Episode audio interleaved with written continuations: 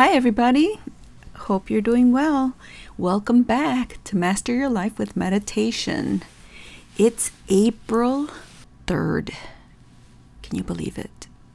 We're in April, fourth month of the year, and things are looking pretty good. Is that true, or am I just making that up? Hmm, let's see. We have an invasion in Ukraine. We still have a lot of pollution. We still have a lot of homelessness. We have a lot of abuse, trauma. But how can I say that? How can I say that it's great? Well, in this season, I am going to be touching on optimism. So if you're not an optimistic person, I hope to convince you to become one. And I think that it's a choice. We have the choice to look at things in a positive or in a negative way. What is our tendency? If you know me and you've heard other episodes, you will know that I am naturally a negative person. People that know me at work probably might not say that, because, like you will hear later in my talk with my brothers, I'm going to put a snippet of our conversation on The Seven Habits of Highly Effective People is a book I highly recommend from Stephen Covey. And that book I read many years ago. And even now, when I look at all of those habits, I still have a lot of work to do if we look at optimism as something that you're just born with, it's something that you were graced with at birth, then you're not going to feel like you have any choice in changing your negative thinking. But I'm here to tell you that as a person who tends to look at the situation in a negative way has shifted to pausing and thinking about it a little longer before reacting to whatever's going on. So, something as simple as waking up in the morning, what is your first thought? So, as I wake up, we're close to spring break, and as a teacher, and any educators who are listening to me will know that the children, our students, are crazy. Okay. That's to put it lightly. Everybody is, I think, ready to get out there in the nice weather. We've been cooped up inside for so long. We are in our second year of the pandemic and we're just looking forward to having some freedom. And I try to think of that when I wake up in the morning and it's a school day and say, okay, I can do this. I can make a difference. I can continue to motivate my students to persevere in reading and math and to discover the world through science and social studies. So that's my positive thinking, of course. When I wake up, I also evaluate how is my body feeling? Am I feeling light or am I feeling some heaviness? Are there any stresses in my life that may be bringing me down? And there are. So, I can either carry that with me and take it throughout the day, or I can just shut it off for 15 20 minutes during my meditation and just go neutral. No thought, or minimum thought, or observing what I'm thinking, or feeling, or sensing if any of you listen to Abraham, which is there are entities that come through channeled through a woman called Esther Hicks, and I love listening to her. because I love to hear how she says that it is so hard for people to go from negative to positive.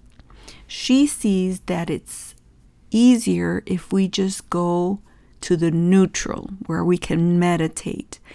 Find a way to just pause the thoughts long enough so that they don't overpower you throughout the day. So let me define what an optimistic person is. An optimistic person is someone who is inclined to be hopeful and to expect good outcomes. If we are hopeful, and that's something that we should never let go of hope hope that things are working for us. And notice that I say us. I am not just hopeful that things work out for me as a little person, me.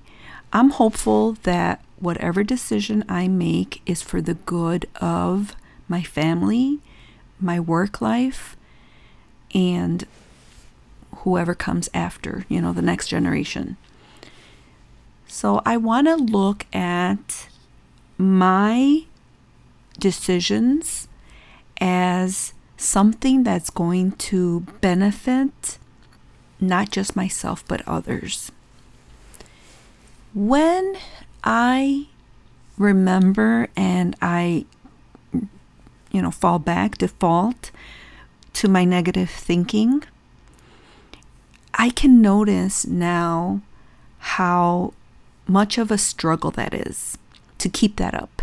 It takes so much energy to look at the worst possible outcome of any problem I may have. Because that just drains me. And I realize that if I have less energy, how am I going to find solutions to my problems if I'm weighed down with all of the what ifs and it should have been this way, or I could have done it this way. So catch yourself thinking those words and those what ifs, could have, should have. All of those are indicators that we're not living in the present moment. When you live in the present moment, you are more attentive to what you're going to say and how the things in front of you are impacting you. So, this week has been a really tough week for me physically. I have been suffering with an illness that many of you may also have. And it may be embarrassing for some people to hear, but when I had my first child, I um, developed hemorrhoids. And this whole week, it's been very painful to the point where it really makes me think I need an operation. I cannot go through this. And it's rare, it's not something that occurs frequently, but when it does, it is so painful. And yesterday, I had this bout of diarrhea, which didn't help. And if you've ever been sick for a day, I am involved. I had already told you guys that um, we were going to start a group for survivors of cancer, and we did. We began a WhatsApp group, and it's very supportive, and the women there are so strong, and I admire them so much. And during this week, um, I'm there to be one of the participants to help lift the group. And they were being so supportive with me this week because I needed the lifting. So find yourself a community of people that will help you when you're down because we can't expect to always be in a positive mood or optimistic all the time. We're going to have illnesses, we're going to have work problems, we're going to have parenting issues. We're going to have teenagers. We're going to have people at work that we just, you know, clash with. So there's going to be a lot of opportunities for you to make the choices of what's best for you. And I think that that is the biggest thing that I want to share in this season is that optimism is a choice. Happiness is a choice. And we all have that potential. I'm going to share a 13 minute YouTube video here for you to look at. It was the inspiration for me to have a conversation with two of my brothers that I will be sharing snippets. So I will share snippets of the seven habits for effective uh, people from Stephen Covey here. And part of being an optimistic person means that we have to build our character. We need to build up the person that we truly want to be, not just set an appearance or pretend that we're something we're not. We want to make sure that the choices we make in our life are based off of the person that we want to be. We study character traits at school with the characters that we read in our texts. So it's something that even young children are aware of. I'll tell my students, well, after reading this story, what would you say is a character trait this uh, person has? And they're quick to tell you, like they're nice or they're mean. You know, it's not just to label people, but it's like that's their natural tendency for when they're making choices or when people are having an opinion. And we don't want to focus on what other people think. We want to stay within our own judgment of ourselves. Preferably not to have any judgment, but we do. It's it's something that we have been conditioned to judge ourselves. But if we can identify as that's a character trait I no longer want to display, I don't want to own it, then I can recognize it and I can work towards eliminating it. So, in the first habit, it's called be proactive, which means what is it that you are going to allow to influence your choices? Are you going to let other people influence what you do? Or are you going to really look at your attitude of life? So, for example, I just told you that I've been sick. And am I going to allow me feeling bad to just bring everything down and, you know, be in a bad mood, not go to work, or am I going to look at this pain that I have and am I going to analyze like what could it be? Is it what I'm eating? Is it what I am wearing? You know, is my clothes too tight? Is am I carrying heavy things? The food too spicy? Am I having stress? Am I sitting for too long? I can look at all of those reasons as to why I'm having pain and adjust it. Of course, if you've ever suffered with hemorrhoids, you know that rest is something that helps a lot. So the body reacts to the choices that we make, and we have to be grateful for that because it allows us to correct our routines and when we're not being mindful, it alerts us like you're going to have to take some time to rest. So, let me share with you the snippet of the interview that I did with my brothers here so that you can listen to how they were able to see the first habit of being proactive because being proactive means that you're not going to allow the outside circumstances to affect who you are. You're going to look at the things that you have control over so that you can make choices in your life. So here's the interview I had with my brothers. I have my two brothers, Mario and George. Welcome. Hello. Hello. Thank you for having us. It's really nice to have you both, brothers that are here. Were generous enough to give me their time and what I had suggested for our topic for today was the seven habits of highly effective people. And have any of you ever heard of um, Stephen Covey? Yes, I have. You know, I can't say I read his whole book cover to cover, but I have it and I've read pieces of it. So I definitely am a fan of his work. I have not actually. This is the first I've heard of him, uh, but that sounds like he's got some interesting work.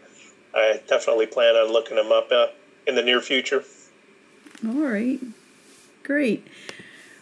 Okay, so the very first one is to be proactive. And one of the things that really stands out for me is the importance of stopping and thinking before we, we react.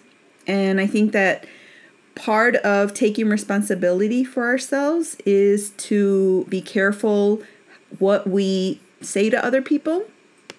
So, are you do you feel like you are able to do that? Uh, i know that it's not something we were taught you know growing up.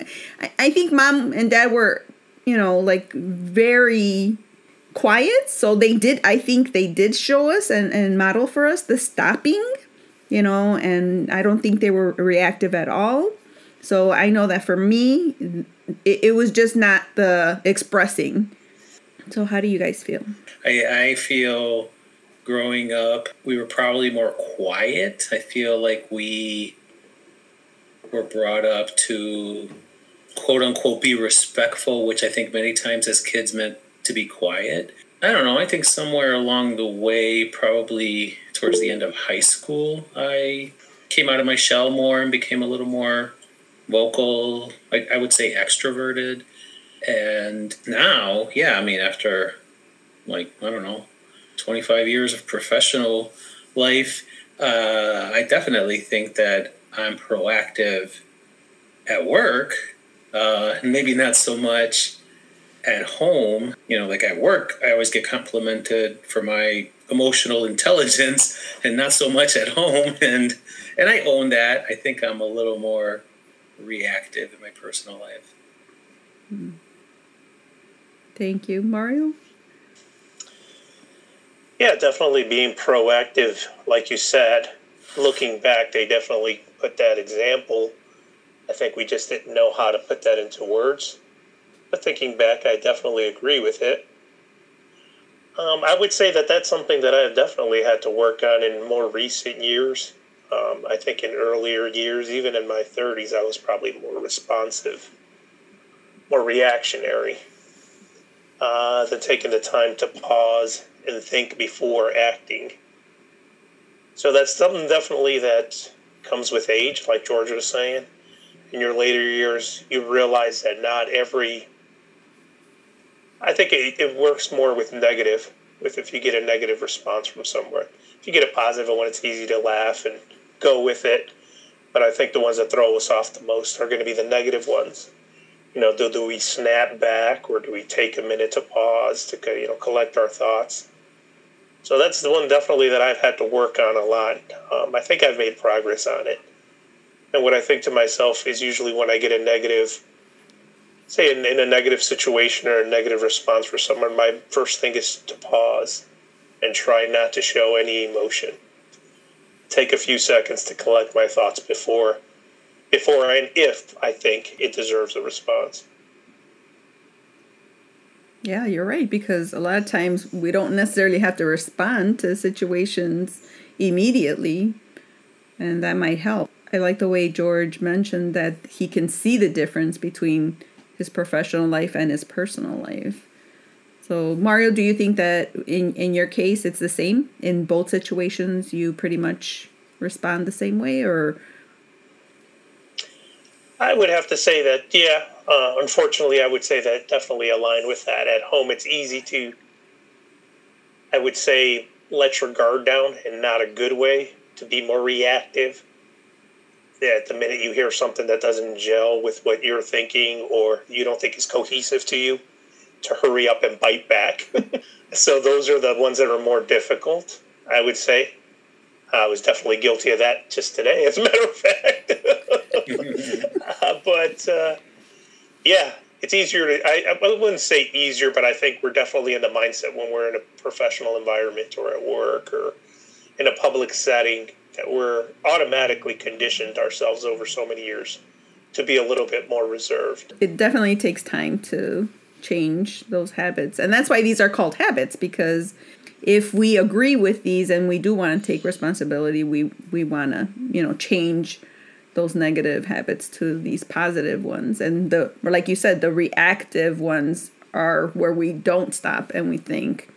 And I as well am very, you know, guilty in also responding negatively, but not in a uh, like an explosive way. It's more like a shutdown. Like I just shut down, and I've done it also at work, but not so much where it's very like negative. I tend to just not speak up. And at home, it's the same thing, but you they can tell I'm angry by my silence. Mm-hmm. So if we um is there anything else you want to share about that first one? About being proactive? Any of you? Um just remembering the video the guy talked about the things you can control, mm-hmm. basically. You know, the fact that there are things out of your control, but you have to stay focused on things you can control. And part of, I think, being proactive is controlling your attitude, controlling, you know, how you react to different situations, your behaviors, and ownership. So I felt like that was very key. And something that I find myself telling other people or kind of coaching them on too, because people always tell me, like I said, mostly at work, that oh, I'm you know a really positive person, and I always look at the bright side, and then and I tell them, I'm like, well, yeah, I mean, attitude is half the battle in life, you know, because things are going to happen, and it's how you react to it that is going to matter or make the difference. So, so yeah, so when you talked about that, I felt some confirmation that you know I'm, I think I'm approaching things the right way. So those are my two beautiful brothers. Um, different perspectives, but they both see how it's so easy. I think all three of us stated how it's so hard to maintain that pause when you're at home because you feel more comfortable and you take for granted that your family will always be there. In the Patreon episodes, so for the next one, I will have a few of the women that are battling cancer and how they are living and how they are being in their life. But as me being a part of that group, I see how they have empowered themselves. So you'll be able to listen to them if you're a patron, how strong they are. And that's how this will play out for this season. I will share a habit, and then the person that I interview, I am choosing people or a person who I feel displays that um, trait. If it's emphasized and if in this platform I can share how we can display these habits, and a lot of times we don't realize what we're doing that is hurting us, we can shift those habits to more effective habits. And by listening to my brothers and listening to the other people that I interview, I hope that you can learn to be more optimistic in your life because what I've noticed, like this past season, I talked about health and wellness. I grew. I feel healthier. I feel that it's not just physically that I'm healthy, I feel that mentally I'm getting more empowered.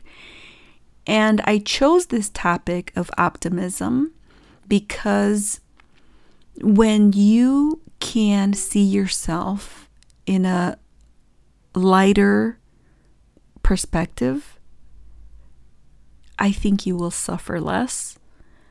I think you will find solutions quicker and you will be of service. That is my goal. If you transform your life, and that's the mastery of your life, if you can master your life, and the basis is meditation. We're going to do a meditation in a few minutes. And at the end, I always end it with you can do amazing things with a correct mindset and an open heart. Because that's what the goal is.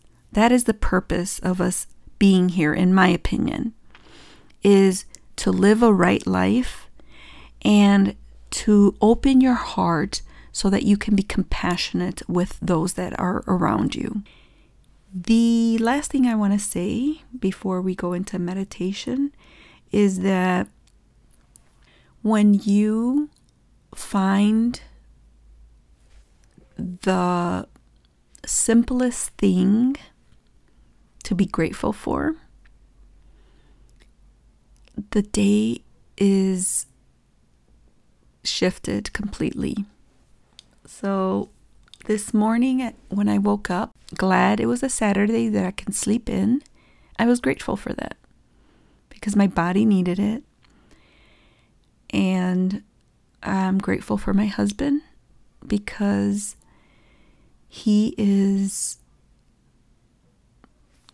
the rock of my life. He is the person I admire for his strength, for his calm, and for his love. So, if you're lucky to have a partner as good as mine, cherish them. So when you're ready, get comfortable.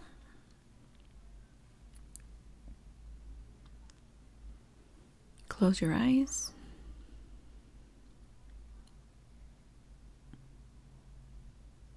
Go within.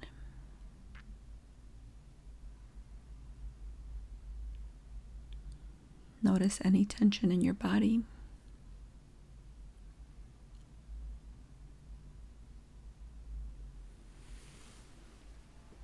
Move around a little bit. If you do feel tension, move your shoulders.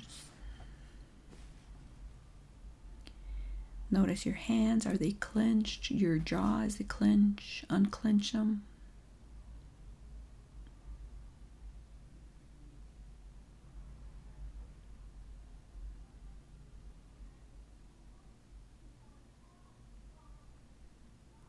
Notice the noise that's in your environment.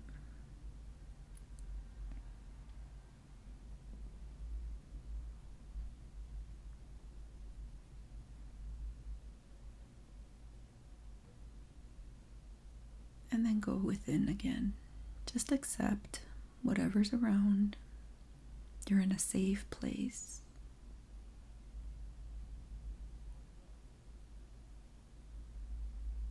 Your nervous system can calm itself.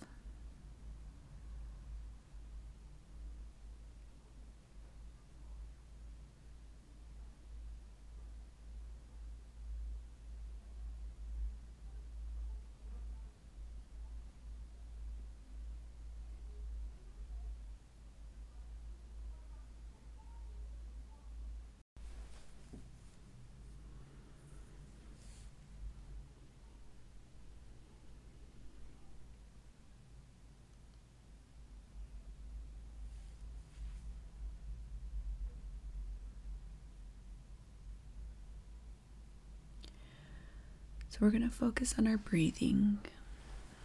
The in breath and the out breath.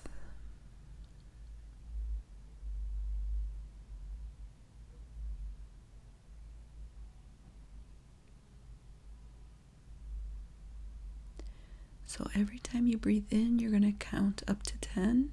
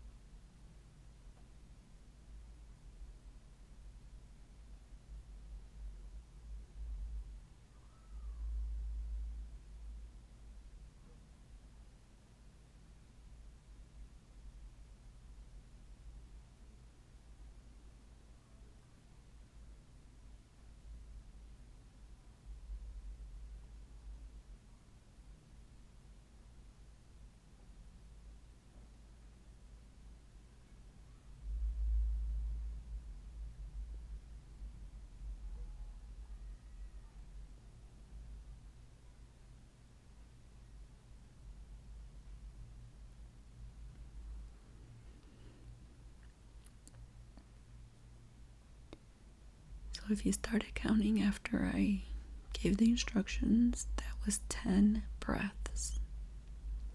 And you're only counting in the in breath.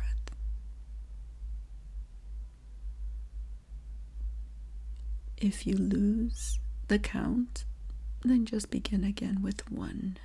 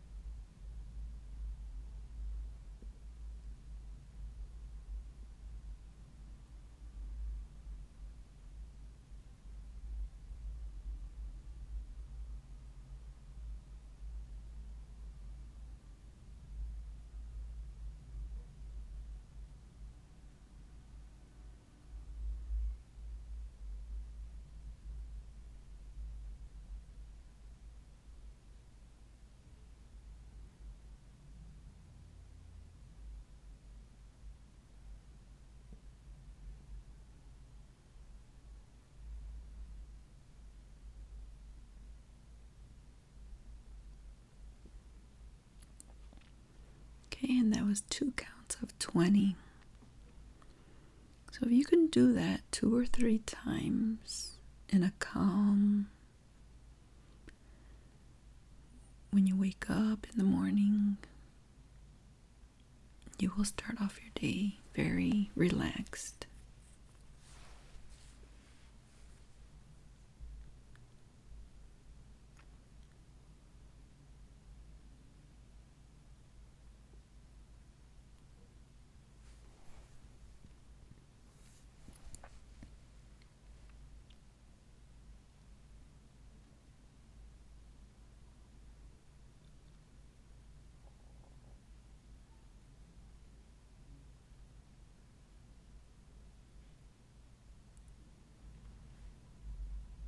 So even though I have negative thoughts throughout my practice and throughout the day, it's okay. Because being aware of them will help me to let them go.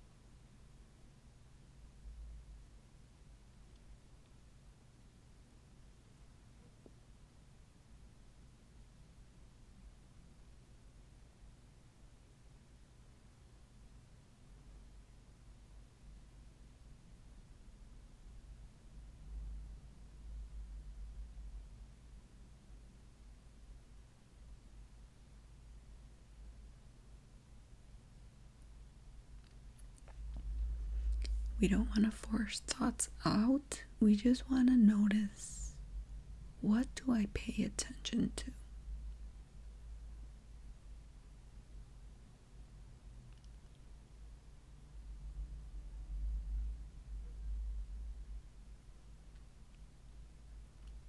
What occupies my mind?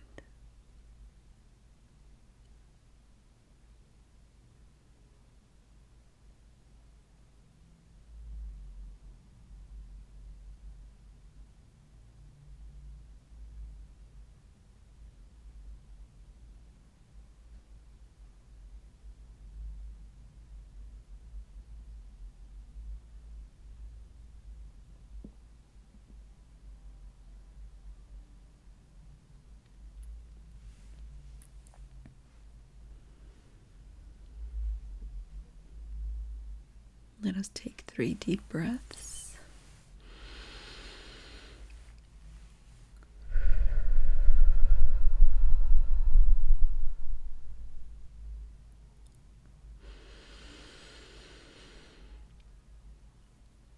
Hold it and release.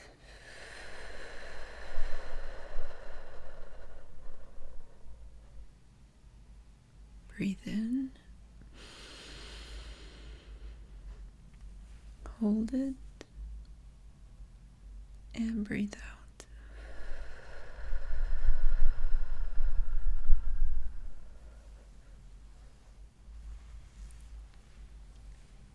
Open your eyes gently.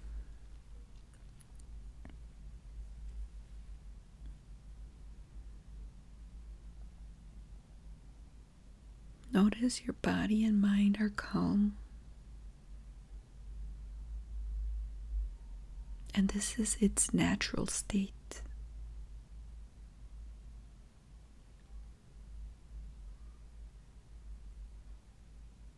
My hope for you is that you can stay in this natural state longer and longer throughout your day. Thank you so much for listening to me. Be grateful for today. You can do amazing things with the correct mind and an open heart. See you next week.